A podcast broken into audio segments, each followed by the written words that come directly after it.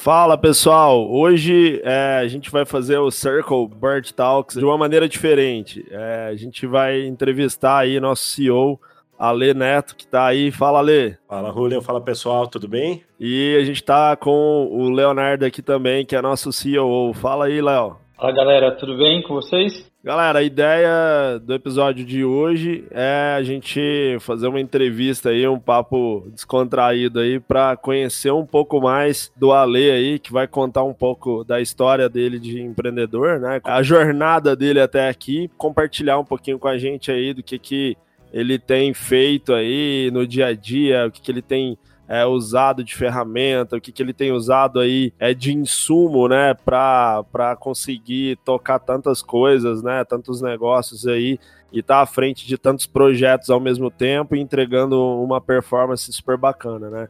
E aí, Ale, vamos lá, cara. Bora, vamos lá. Tô, tô me aquecendo aqui, cara, pelo que vem pela frente aí, não sei. Vamos lá, vamos lá.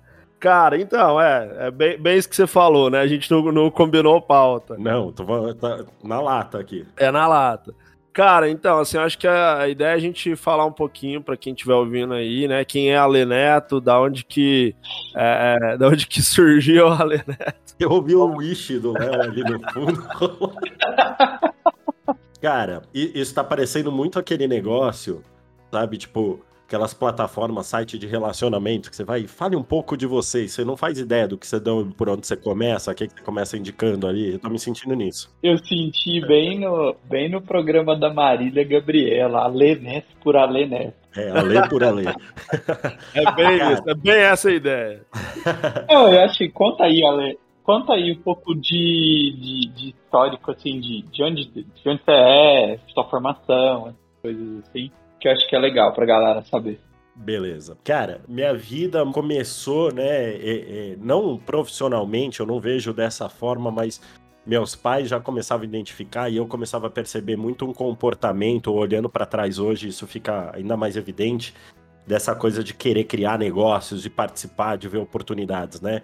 Eu lembro que eu era horrível com instrumentos musicais e sempre rolava na minha época é, acho que na, na época de vocês, vocês deviam ter isso do, do colégio, sempre tinha aquela bandinha, né? Tinha aquele grupo que tinha uma banda e fazia uns covers e tal. Daí na minha escola tinha alguns amigos meus que tocavam, então um mandava bem de, da voz, bateria, e, e, assim, se reuniam e ensaiavam toda semana. Aí tinha aquela coisa, ah, um aniversário, uma festa da escola, alguma coisa assim, eles sempre tocavam. E eu era horrível, né?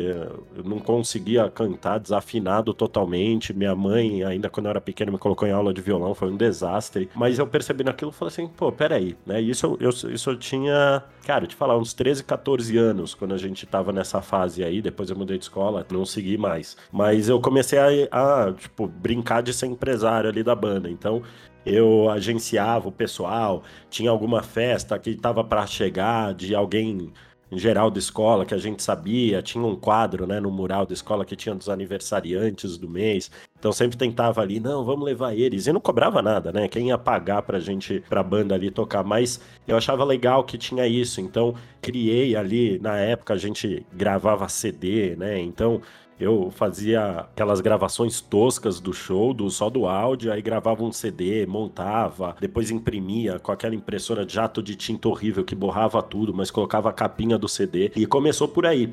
E meu primeiro emprego oficialmente, né, eu tinha 15 para 16 anos. Eu fui trabalhar no hotel um hotel aqui perto da Avenida Paulista.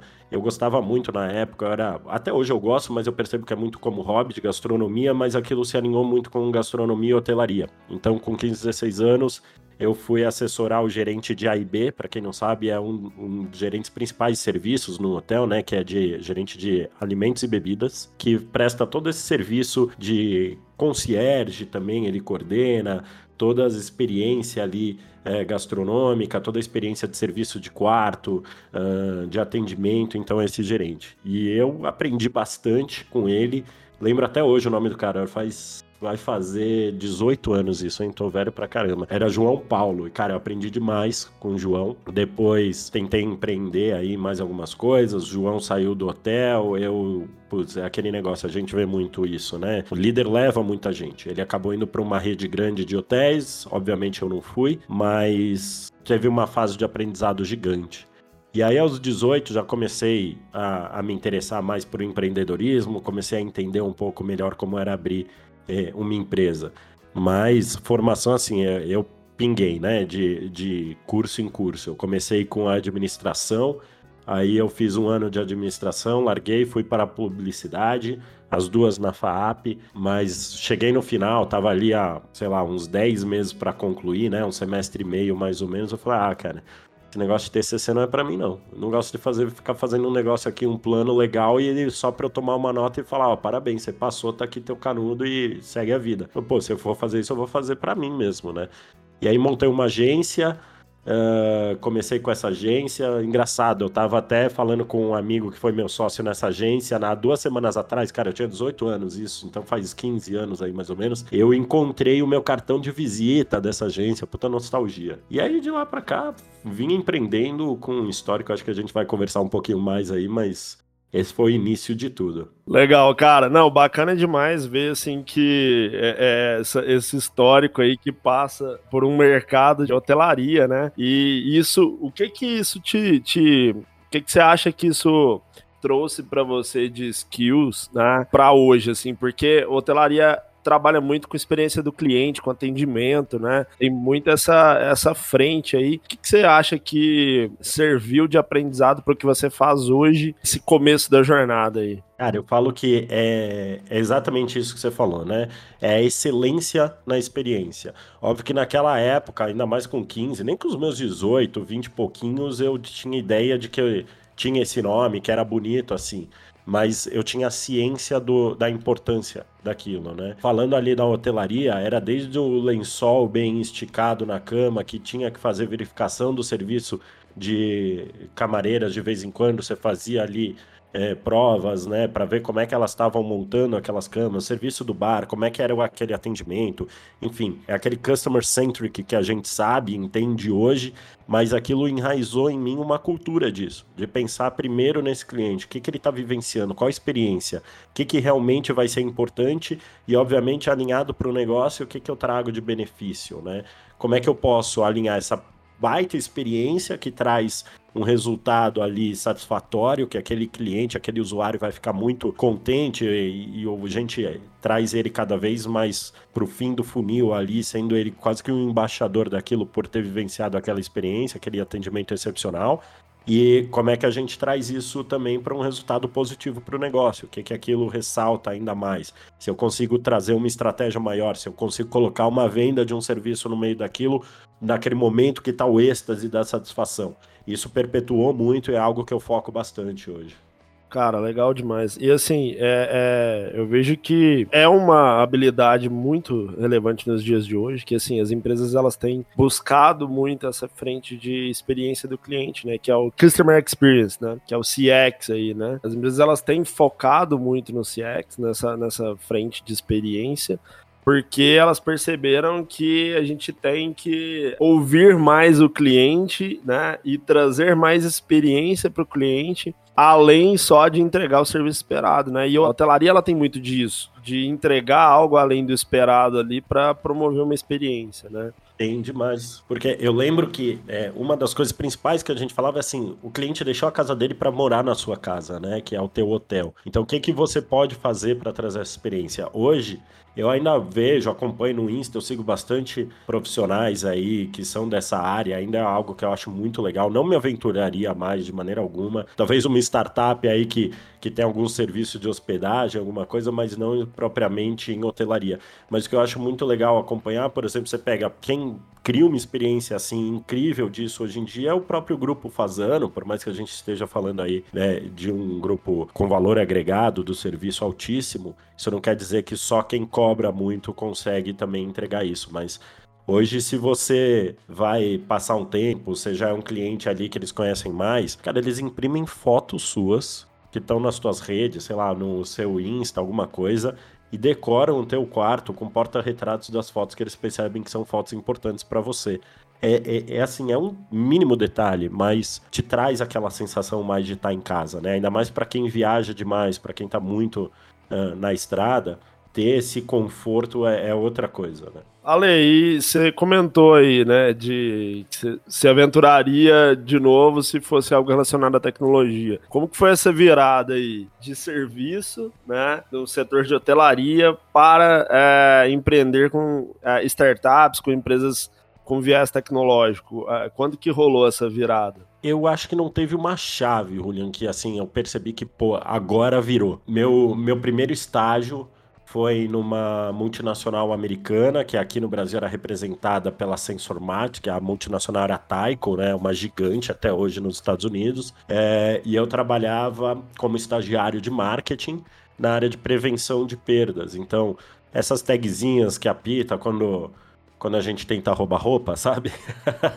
é, essas tags, tanto as plásticas quanto aquelas de RFID que você coloca dentro de etiqueta da roupa e aí fica quase que imperceptível. Eu trabalhava bastante isso com aquelas antenas que apitam também, enfim. E é, eu cresci muito, aprendi demais ali naquele momento, mas não tinha tecnologia intrínseca na minha rotina. Mas ali eu comecei a perceber realmente que existia vertentes diferentes de aplicar tecnologia, né? Eu acho que esse é o grande segredo, é como é que você aplica tecnologia dentro de um negócio para tornar ele mais escalável, para tornar ele mais próspero. Aí eu começo a fuçar, me aventurar em algumas coisas. Eu sempre fui aquele moleque, desde pequenininho, que confundem até hoje o pessoal de tecnologia e programador, que a impressora quebra e vão lá chamar o programador. Eu era esse molequinho, sabe? Eu não programava, né? Eu fui aprender mais velho já a programar, mas eu sempre era muito curioso, eu fuçava demais. Eu lembro que eu ganhava autorama, eu desmontava os autoramas, tirava o motorzinho, ia montar outra coisa. Então, essa parte de eletrônica, de tecnologia, disrupção mesmo. Outro dia eu estava batendo um papo com o Léo sobre Lego, né, Léo? A gente estava conversando ali sobre os novos Legos que tem que ser tem robótica. Puta, o Léo sabe melhor que eu por conta do filho agora. Mas eu gostava muito disso, William. Então, quando eu comecei a ouvir de startups, ouvir de tecnologia, eu falei, pô, esse negócio parece interessante, né? A minha primeira startup que acabou, eu não sabia, né, que, que tinha uma nomenclatura, era uma EdTech, uh, nem chamava de startup, eu era empresário, não era empreendedor. Eu tinha uma empresa, não tinha uma startup, então tinha outros conceitos aí, mas foi 2010 e 2011 que eu vendi ela no, na cidade que eu morava, aqui perto de São Paulo, e foi um negócio que eu tomei gosto. Eu digo que eu acabei tendo sorte ali porque eu tava num momento muito certo de uh, players que acabaram olhando pra gente, mas é raro, né? Na primeira empreitada, sei lá, e conseguir vender um negócio, não é nada, né? Tô, não tô falando, ah, nossa, vendi por milhões. Não, mas foi uma, um validador interessante para mim, né? Tô falando aí de 10 anos atrás, eu tinha 22 anos, então foi, foi algo que talvez se eu tivesse que dar realmente um nome para essa chave, talvez fosse esse. Legal isso. E me conta uma coisa, Ale, nessa história aí, né? Imagino que depois dessa venda, você foi parar no Vale também, né? No Vale do Silício. É, como que foi isso, né? Como que... Esse acho que deve ser uma, uma das experiências que o pessoal mais te pergunta, Sim. Né? Como que foi, como que, como que você conseguiu, né? Eu sei um pouco da história, mas eu acho que é legal você contar isso, dando sequência na tua história, porque agrega muito pro pessoal. Cara, foi muito, foi muito legal porque assim, é, entre a startup e o Vale eu passei por algumas outras empresas, né? Foram quase quatro anos aí entre um momento e outro. Passei por Mastercard, passei em empresa da família, uh, enfim, passei por negócios bem interessantes ali que conseguiram me trazer uma visão ainda mais ampla de inovação, ainda mais ampla de possibilidades de transformação. Eu estava na empresa da minha família, eu já tinha passado por Mastercard, então tinha já um interesse enorme por fintech, cartão, meio de pagamento, mas era mais interesse, eu não estava mais atuando em nada disso, estava na, na empresa da família, era uma indústria, é, meu pai, inclusive, é foi uma referência muito grande como empreendedor, porque meu pai hoje tem 70 e pouquinhos anos, 74, e ele ficou à frente da empresa dele que ele construiu quando ele tinha, montou quando ele tinha 18 anos e ficou quase 50 anos à frente dela. Então foi uma outra cultura totalmente diferente, mas voltando aí, eu estava trabalhando com ele, estava na, na empresa lá da família, trazendo exatamente tecnologia, novos modelos de gestão ali para dentro. E eu tinha uma amiga que frequentemente me pedia o meu cartão de crédito emprestado. E, ah, eu te dou em dinheiro quando a gente se encontrar no final de semana e tal. Eu falei, pô, tem alguma coisa aí. Long story short, né, resumindo, é, eu percebi um modelo, achei muito interessante, e mas tinha uma. Comecei a pesquisar a viabilidade daquilo aqui no Brasil, mas está falando aí 2014 e não tinha marco legal de, de TAPs, não tinha Open Banking, não tinha nada que a gente tem hoje em 2021, né? Nível que a gente está falando 6, 7 anos atrás, não é um empreendedores aqui no Brasil a diferença que tem. E aí eu tava meio sem grana, eu já tinha torrado quase tudo, né? Putz, era novo, fiz uma venda legal, minha primeira grana boa ali que eu tinha recebido em 2011, já quase tinha ido tudo pro saco, que não tinha ido, tinha virado alguma coisa que não, não tinha rentabilidade, né? Virou passivo. Eu falei, bom, eu tenho um carro e, e eu lembro que em 2015 eu vi uma Ducati na rua. Eu fiquei apaixonado pelaquela Ducati. Eu me prometi que um dia eu ia comprar. E foi uma dessas coisas que eu comprei em 2000, com dinheiro de 2011. Fui comprar só 10 anos depois, né, com 25 anos. Então vim com 15, com 25 comprei. Só que assim, eu precisava ir para os Estados Unidos e não tinha grana. Eu olhei pro meu carro, olhei para a moto, eu falei, putz, rodaram, né? Já era. E aí Vendi os dois. Puta, eu lembro que eu fiquei desesperado. Eu tava muito sem grana. E aí, cara, eu com o carro pronto para ser vendido, tipo, 15 dias para vender e, e assim. É, eu não lembro exatamente os dias certinhos, mas eu lembro que era março. Eu ia, tipo, pelo dia 20 de março, por aí. E, e no dia 2, chapuletaram no meu carro, cara. Estourou a lateral inteira do carro. Não deu PT e tal, mas, cara, e o carro tinha que ser arrumado e eu tinha que vender em sei lá, vamos reduzir um prazo, eu tinha 15 dias para arrumar o carro inteiro que tava estourado e eu tinha que vender ele também. Cara, eu ficava na pressão do, do, mecânico ali, do funileiro, todo dia, o dia inteiro, enchendo o saco, aquele desespero. O Léo sabe como é que eu consigo ser chato, né, Léo? Insistente com os negócios. Cara, eu sei que eu fui muito chato, consegui, assim, dois dias antes de eu embarcar. No dia que ele me entregou, eu entreguei o carro, vendi, beleza, peguei a grana, terminei de pagar as coisas que eu precisava da, de viagem. E, e, era engraçado assim, porque eu tava indo para uma conferência de startups e a minha previsão não era ficar uma semana só, né? E meu sócio, o Hugo, era uma ideia assim, a gente ficar uma semana no máximo no, nos Estados Unidos e era a grana que a gente estava levando, daria para duas no máximo, então tinha uma segurança aí de, de dinheiro. Fomos para a conferência, foi muito legal. Eu estava em Las Vegas nessa conferência, né? A gente apresentando lá a nossa ideia, né? Nosso MVP. E aí eu sempre fui um péssimo fisionomista. Eu tinha mandado mensagem para vários, vários. Tinha no site da conferência, tinha todos os maiores investidores que tinham confirmado presença, né? Então tinha uns 200 e poucos que iam participar, uma conferência enorme, mais de duas mil pessoas. Eu mandei mensagem no LinkedIn para todos, alguns responderam, outros visualizaram, me ignoraram, outros só ignoraram. Aí eu tô apresentando, né? É, cara, eu vou falar em inglês aqui, posso? Porque foi muito legal. A cena eu acho que fica mais expressiva, pode ser? Claro. Beleza. Eu, eu tô na frente do meu stand ali, né? Tô conversando com uma investidora aí falando, so, eu, we designed this platform that you can pay everything without even using cash. Uh, e aí tô fazendo meu pitch e tal. E aí de repente vem um cara na minha direita aqui, meio que na diagonal, quase dois metros de altura, enorme, puxando aquelas malinhas de rodinha, assim, bem americano, sabe? Que parecendo representante de indústria farmacêutica. E aí, cara, ele para pra mim, me olha e vira e fala assim: So, Tobu, tell me about it tipo, meu, me, me conta aí da tua ideia, né? Me conta aí o que, que é isso. Você me chamou no Insta, no, no LinkedIn, aliás. Me fala aí, o que, que você foi me encher o saco? E aí eu viro para ele e eu falo assim, ah, just give me a minute, I'm finishing my pitch, pitch with her, and we'll start with you right away. Daí, tipo, pô, falando, né? Pô, segura aí um pouco. Aí a mulher, eu, eu falo que a minha experiência como empreendedor, a partir deste momento, foi salva por esta mulher, que eu não sei até hoje o nome dela, não sei quem é, foi um anjo, assim. Cara, porque ela vira para mim e fala assim: forget about me, you wanna hear what this guy have to say. Tipo, me esquece, né? Você quer ouvir o que esse cara quer, dizer, quer te dizer. Eu falei, pô, beleza. Ela foi para trás dele, ouviu o pitch desde o começo, e eu fiz o pitch e tal. Não deixe, ele não deixou eu terminar tirou um cartão e me entregou. Ele falou assim, isso era uma sexta-feira. Ele me falou assim, call my office on Monday, let's talk. E aí, beleza. A hora que ele foi embora, a hora que ela foi embora, eu peguei o cartão, E olhei pro meu sócio. Meu sócio, cara, eu lembro disso, ele tava com uma cara de fantasma, a boca aberta, assim, tipo, sabe aquela travada que você dá? Sabe, tipo, sei lá, tipo, o super-herói da sua infância, ele é verdade eh, dele tá na sua frente, foi quase que isso. Aí eu virei e falei assim, cara, o que, que foi? O que, que aconteceu? Ele, você não viu quem era? Eu falei assim, não. Aí eu virei o cartão, tava lá Tim Draper. Pra quem não sabe, cara.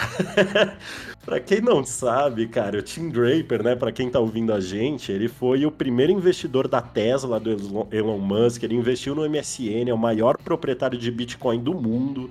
Cara, o cara é assim, monstruoso, bilionário. Cara, eu apertei a mão de um bilionário naquele dia, eu fiquei muito, tipo, feliz, sabe? Falei, cara, um bilionário. Tipo, ele vive, ele existe, sabe? Enfim, segunda-feira ligamos pro escritório e aí o resto é história, né? Saímos de Las Vegas, fomos para Los Angeles no escritório dele. Uh, fizemos um pitch mais duas vezes. Ainda bem que a gente tinha grana para duas semanas, que já tinha passado a primeira, estávamos quase no final da, da segunda. Ele falou assim: bom, uh, é totalmente diferente, né? Porque aqui a gente vai meses para você conseguir um investimento, o aporte de risco é diferente, não tem ainda aquele cultura e, e nem todo o capital que você tem quando é de risco em early stage.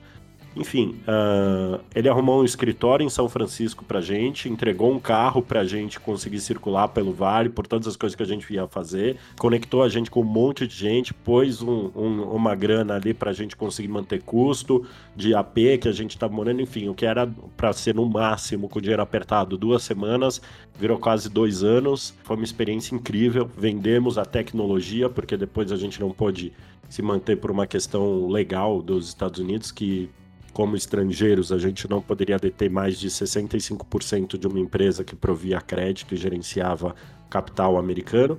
Mas, cara, foi minha primeira grande céu, assim, sabe? Minha primeira grande venda em startup e aquilo eu, eu tomei gosto, né? Foi experiência incrível. Até hoje, é, é bem o que você falou, Léo. A galera me pergunta bastante o que, que eu aprendi, o que, que foi feito, o que, que eu trouxe de bagagem. Até hoje eu mantenho contatos. Até aqui na Circle a gente já tem parceria com gente que eu conheci naquela época. É, é incrível. Foi incrível e, e, e tem sido desde então. Cara, que legal, né? Fico imaginando tanto que deve ter sido legal essa experiência com o Tim Draper, né? Cara, era um, era um MBA cada, cada reunião. Sim, sim, imagino que sim. Putz, é muito legal ouvir isso, né? Porque a gente às vezes não, não conhece toda a história, as pessoas não veem, né? O, o trampo que dá, às vezes, né? O quanto você rala, você se esforça, se sacrifica para poder estar tá no momento desse, né? Então é legal pra caramba poder ouvir isso. E assim, não, eu acho muito legal isso, é inspirador ouvir isso, né? Porque existe, existe no. Pra gente que tá aqui no Brasil, existe meio que um, um mito, né, de que assim o Vale do Silício, que hoje anda bem bem em baixa, né, mas sempre foi um negócio meio mitológico, assim, né, o Vale o Vale mitológico do Silício, né. Sempre, sempre, sempre teve a lenda do Vale, né? Isso, a lenda do Vale. E é legal ouvir isso, né? Porque assim, é, na verdade é um negócio que que é, você, você acabou de contar, né? A tua história prova que é para todo mundo se meter a cara, se, se com certeza, com certeza. Se tiver aí os skills necessários, né, e a coragem necessária, dá para dá para estar tá no meio, sim. Legal, cara, muito show isso. Não, com, com certeza, cara. E assim, é, é, além de ser muito inspirador e muito bacana, né? Isso que o, que o Léo fala, né? Às vezes a gente eh, pensa que as coisas acontecem da noite pro dia e não é, né, cara? É uma série de. É, é que nem aquele discurso do Steve Jobs lá em Stanford, né?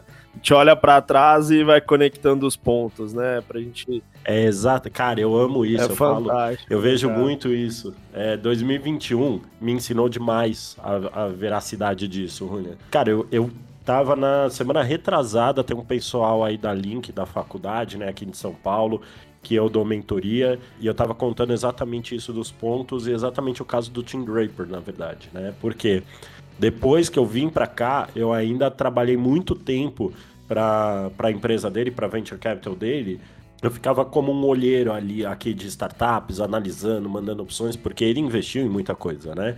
O, a própria Sambatec do Gustavo Caetano é uma investida do Tim Draper, não sei se vocês sabiam? Cara, eu não sabia isso, é, é verdade. É, a Sambatec tá no portfólio do Tim Draper. Nossa, não sabia. Então, assim, ele sempre foi um cara muito aberto para os Estados Unidos, então foi realmente uma experiência uh, notória para mim, sabe? Me trouxe muito insight. Cara, eu vejo muito que assim, se eu não tivesse, enquanto eu ainda estava aqui no Brasil, entrado no site, é muito a, as pequenas coisas que você faz que trazem realmente resultado, né? Porque entrado no site da conferência e, e visto é, todos os investidores, em clicado no link, é, isso me facilitou muito. Pô, no site lá tinha o link do LinkedIn para todo mundo, então foi abrindo janela atrás de janela, duzentas e poucas, com uma mensagem personalizada para cada um. Não fiz um Ctrl C Ctrl V, via ali e mandava, e mandava o pitch, né, o PDF, o deck, na verdade, mandava para ele, foi, foi, foi. E um desses caras foi o Tim Draper mandei lá mensagem. Eu tenho até hoje, eu vou compartilhar com vocês no grupo, que isso é muito legal. Eu tenho até hoje um print da primeira mensagem que eu mandei para ele no, no LinkedIn. Porque, e, e, foi vista e não tive resposta daquela mensagem, né? Mas, pô, foi vista, eu tava ali na mensagem convidando ele, olha, estarei em tal lugar, corredor tal, booth, né, stand tal, apresentando a Tobu, assim, assim, assim, é isso, aquilo outro. E aí, isso que eu tenho certeza que isso despertou aquele negócio, tá? Ele me chamou, ele teve essa iniciativa, me mandou o deck, achei interessante, eu vou lá. Porque se eu não tivesse tido esse esforço, que foi. Não, ninguém. Não é um negócio que, porra, foi incrível, puta estratégia. Não, cara, é simples. E é bem o que você falou. Né? É, é assim, a gente tá para todos, é democrático, mas precisa de um esforço. Né? Não é simplesmente. Imagina se eu tivesse ido para lá sem mandar mensagem para nenhum investidor tivesse ficado parado na frente do meu stand. Provavelmente eu não estaria nem aqui conversando com vocês hoje. A gente vê muito, né? Eu, eu fico muito indignado, trabalho muito com a parte aí de marketing vendas de muitas empresas. E geralmente a gente né? A gente está muito à frente de empresas de tecnologia, é, é uma vertical que a gente tem muito no nosso portfólio. Empresas que são big deals, assim, né? O cara ele fecha três, quatro clientes no ano, mas que representa o faturamento dele aí é, milhões aí no ano, né? São contratos grandes. E o esforço disso ele está muito mais em questões assim, né? É, coisas como você conseguir conectar um cara no LinkedIn ali que Lógico, todo outro trabalho que é feito de marketing, ele é importante, porque esse cara vai querer saber que empresa é essa, o que, que essa empresa fala na internet, como que ela se posiciona, a presença que ela tem. É, algum analista desse cara pode influenciar ele de alguma maneira, algum diretor, algum executivo, mas quando você consegue, às vezes, fazer um, um simples contato com um cara desses aí, você consegue é, é, avançar em grandes negócios, né? E às vezes eu vejo muito é que falta esse esforço das pessoas, né? A galera fica muito ali esperando as coisas acontecerem, né? E não, não vai atrás. Então. É, mas você sabe que eu vou, vou até te falar, por exemplo, né? Você falou assim, ah, em contato com esse cara. Cara, você não precisa ter um Team Draper, né, para virar teu negócio. Você não precisa estar tá conectado com, pô, o cara que investiu no Elon Musk, o terceiro, não sei se vocês viram, né? Ele desceu posição aí, porque o Jeff Bezos também desceu. Mas enfim, cara, é o terceiro cara mais rico do, do mundo. Porra, investiu no cara lá no começo e tal. E aí, ah, por isso deu certo. Pô, não, sabe? Eu tenho certeza que se eu tivesse recebido o investimento da mulher que tava ali, porque é o que eu falei, né? O que, o que realmente foi a, a grande diferença para mim foi ela, não foi ele né? Porque ela me fez falar com ele. Ele é um cara extremamente ocupado. Imagina se eu falo para ele, ah, me dá um minuto que eu tô terminando com ela. A hora que eu virasse para falar com ele, ele não tava mais lá. É, a mulher tem mais mérito nessa. Tem muito mais mérito, exatamente. Cadê essa mulher, velho? Que você não sabe nem o nome dela. Se estiver me escutando hoje, você ouve. Lady, if you're listening to Circuitboard Talks, né? Tipo... É, por, é por isso que o Ale mandou o pitch em inglês aqui, Léo. Exato, exato, exato. É, vai, vai que ela reconhece, ela fala, ah, eu lembro dessa história, era eu lá. Eu estava lá, eu era a mulher. Ela tá, ela tá esperando, Ale, você fazer, você fazer o seu primeiro bilhão, aí ela vai aparecer para cobrar a parte dela. É, ela tá gravando o podcast dela lá, contando essa história, falando, se vocês conhecem, eu não sei quem é esse moleque. Ele me deve. boa, boa. Cara, e legal isso, muito bacana essa história. E, e, me fala uma coisa de lá pra cá, né? Como é que, como é que foi assim? Sei que você já teve, já empreendeu em várias empreitadas aí, teve à frente de várias. E como que foi, né? Essa depois, né? O pós-vale, né?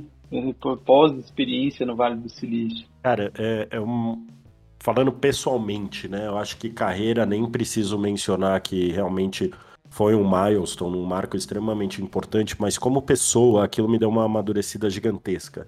É, independente se tivesse de fato efetuado a venda ou não, é, a amadurecida que me deu foi o envolvimento com as pessoas, a importância de aceleração, de ser um profissional que está estudando sempre. Putz, a gente vê, né, no meio que a gente circula aqui, a gente vê muito empreendedor sempre estudando, procurando conhecimento, lendo, mas Putz, eu tô falando 2014, 2015 lá é, ainda assim era totalmente diferente. E a forma como a gente se conecta também aqui. Aqui parece que o brasileiro ainda tem um certo receio, né? Um pé atrás de tipo, ah, tá vindo falar comigo porque quer alguma coisa. Mas todo mundo quer alguma coisa. E vamos juntar e ver quem, como é que a gente faz todo mundo ganhar.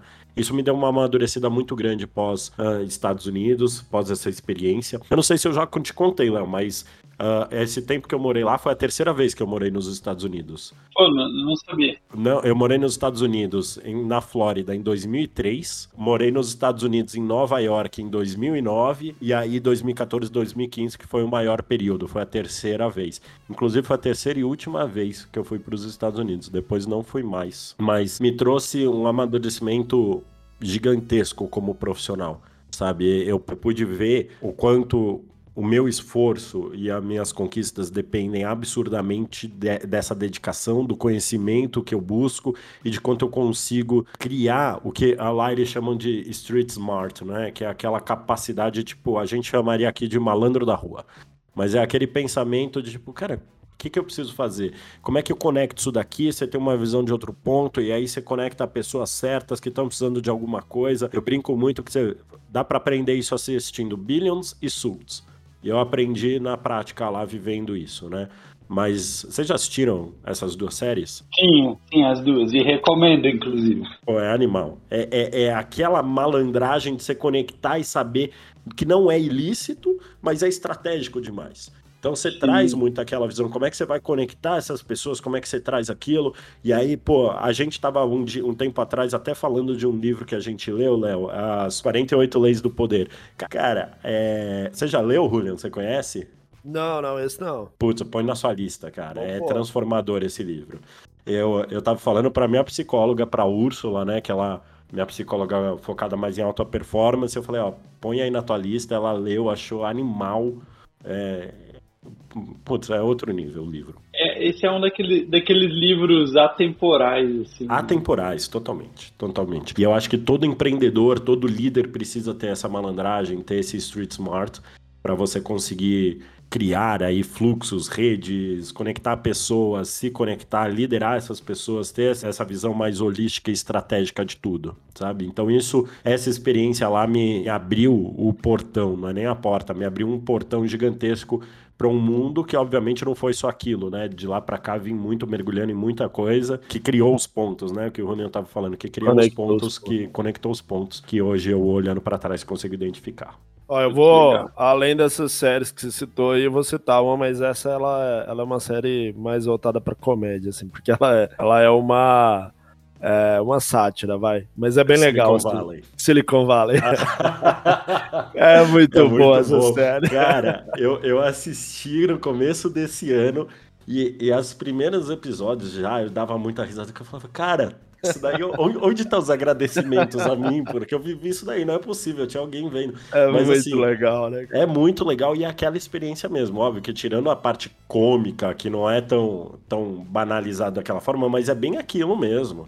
É bem aquele ritmo, você tá toda hora, com uma hora desesperado que o negócio vai quebrar, outra hora falando com um VC muito louco, que é um cara que ele, ele tá fumando um, sei lá, um, um beck de um quilo de maconha enquanto fala com você. Não passei por isso, mas é tipo, a sátira é disso. Você tá tipo, pô, eu falei com o VC que era totalmente É, não é hipster, como é que é? é de Woodstock, cara, me fugiu a palavra aqui. Hip, hip. Hip. É, é, exatamente, que o cara era um hipzão, tal, total, sabe? Tipo, andava com carro elétrico não porque era cool, mas porque tinha aquele conceito ESG, sabe? Tipo, um negócio absurdo. Bacana demais. Cara, e assim, é, de todo esse aprendizado aí, todas essas, todo esse background aí, o que que você, hoje no dia a dia, né, o que que você traz aí de framework, vamos dizer assim, né, profissional, né, de... É, você citou, citou um livro aí, citou uma outra questão que é algo que eu acho bem legal até assistir a, a live sua lá, é, sobre ter uma, uma pessoa aí para dar esse suporte psicológico para alta performance, né? Porque é super relevante, né, cara? A gente que tem. Cara, é tanta coisa acontecendo, é tanta informação que a gente absorve, é tanta, é tanta decisão que precisa ser tomada. Eu, eu brinco às vezes, né? Que a minha esposa a Lara, ela fala assim: Ah, o que, que a gente vai almoçar hoje? Fala, pelo amor de Deus, decide isso, que eu não quero decidir o que eu vou almoçar. Cara, é exatamente isso. Quando eu vou sair com um amigo e tal, aonde a gente vai? Eu falei, não sei. o meu dia inteiro é eu tomando decisão. A última coisa que eu quero é tomar decisão de se eu vou comer sushi, pizza, hambúrguer ou nada. Exato. É porque, velho, é, é porra, até meio-dia eu já tomei umas 50 decisões. Então, tipo, eu não quero saber, mano.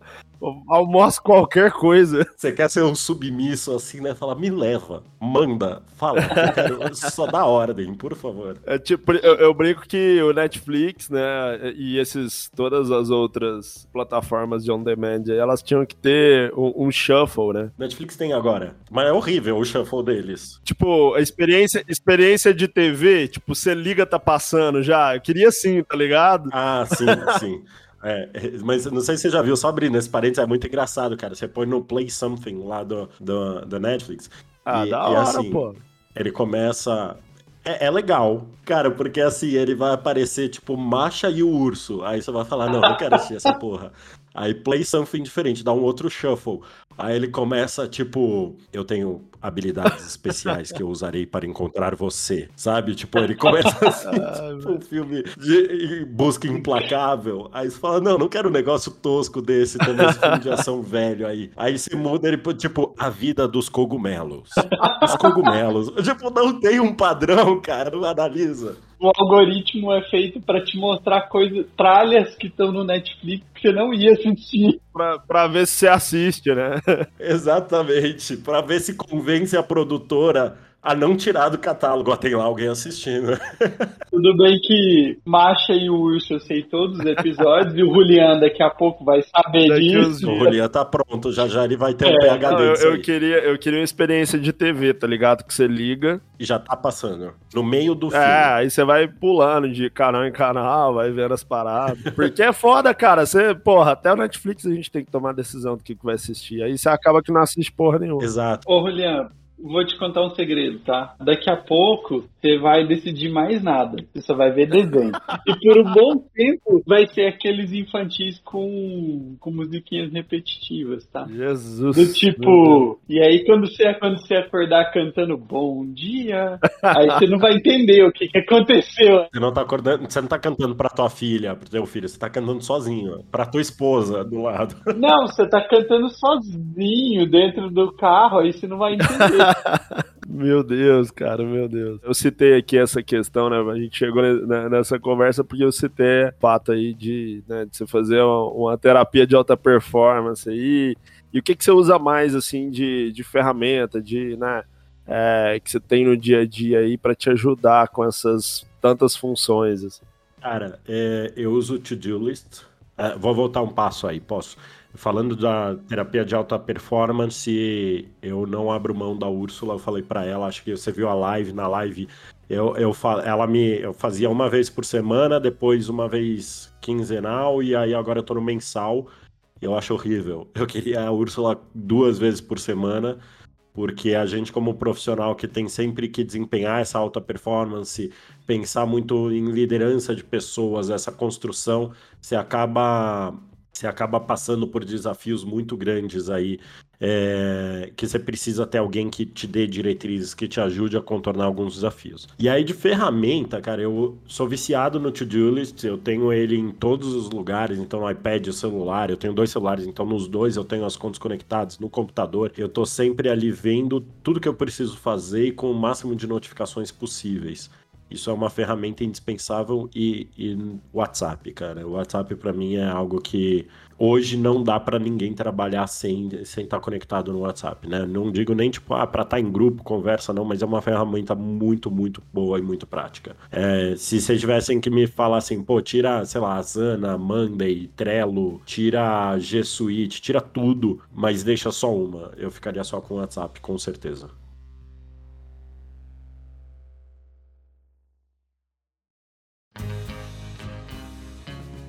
Cara, e um livro que você tá lendo? Conta pra gente aí uma indicação boa, algo que você tá lendo agora. Tá, eu terminei uh, faz três dias o Coach de um Trilhão de Dólares do Eric Schmidt. É animal, é. Cara, fala muito de liderança. A gente falou bastante de Vale do Silício. É, é um livro que traz muito insight sobre lideranças disruptiva, gestão de pessoa, como você toma decisões, até nessa questão que a gente está falando. Pô, o Liam falou, né? Tomo meio, até o meio-dia eu já tomei 50 decisões. Como líder, você consegue tomar essas melhores decisões, gerenciar essas pessoas. E o cara foi. Cara, eu odeio esse termo de coach. Acho que tá muito queimado aqui no Brasil, vocês sabem, né? Bem, mas o cara foi um coach aí, foi um treinador de alta performance de líderes gigantescos nos Estados Unidos. A gente põe aí até Steve Jobs e o próprio Elon Musk na lista. A gente tem Brian Chesky, que, ah, inclusive, quando eu morei nos Estados Unidos, tive, consegui ser aprovado num programa de mentoria. Vou abrir um parênteses que eu não falei disso, né? Enquanto eu estava lá, eu estudei em Stanford, na Silicon Valley Innovation Academy, e alguns empreendedores que estavam no curso eram selecionados uh, para um plano de mentoria. E aí você tinha diversos processos seletivos e um dos mentores era o Brian Chesky, para quem não sabe, ele é o fundador e até hoje CEO do Airbnb.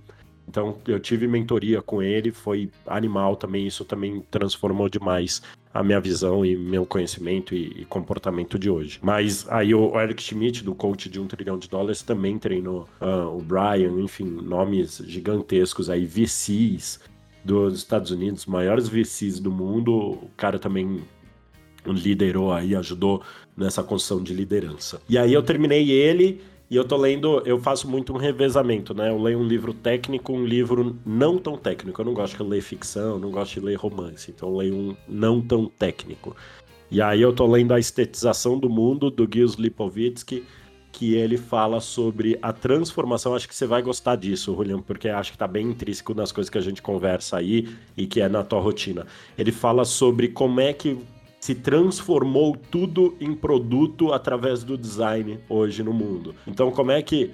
Cara, um exemplo, né? Não tá no livro, pelo menos até onde eu li não, não se fala nada, mas cara, Romero Brito, deixando de lado aqui a questão artística, mas como é que você usa um arte, entre aspas, mas como é que você pega um conceito artístico e aplica em produto para vender mais? Então você põe na caixa do leite, você põe na capinha do celular e você estetiza todas as coisas do, que ele chama de capitalismo artista. E eu acho muito legal esse conceito. Então, é, ele, eu estou ainda bem no começo do livro, mas estou achando animal. Ele fala muito dessa transformação, desde design de embalagem, produtos, é, interfaces, para usando a arte como argumento de aumento de vendas e, e crescimento da empresa num, num ecossistema capitalista. Legal, bacana, hein? Já tá na lista das próximas compras. Cara, estetização do mundo vale muito a pena ler, viu? Tô curtindo bastante. Legal. É bem estimulante. Cara, acho que é isso aí. Foi um papo super bacana aí. Acho que. Foi intenso. Intenso e muito inspirador para muita gente que tá começando também. Até para quem não tá começando, mas eu acho que assim, mostra que é, tudo que a gente falou aqui, né? Eu acho que a gente precisa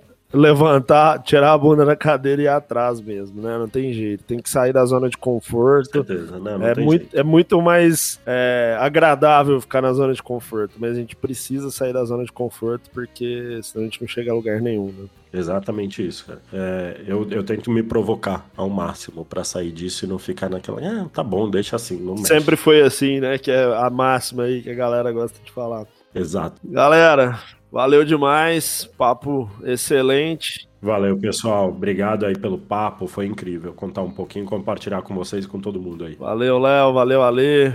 Um abraço. Valeu, Julião. Valeu, Léo. Um abraço, pessoal. Boa noite.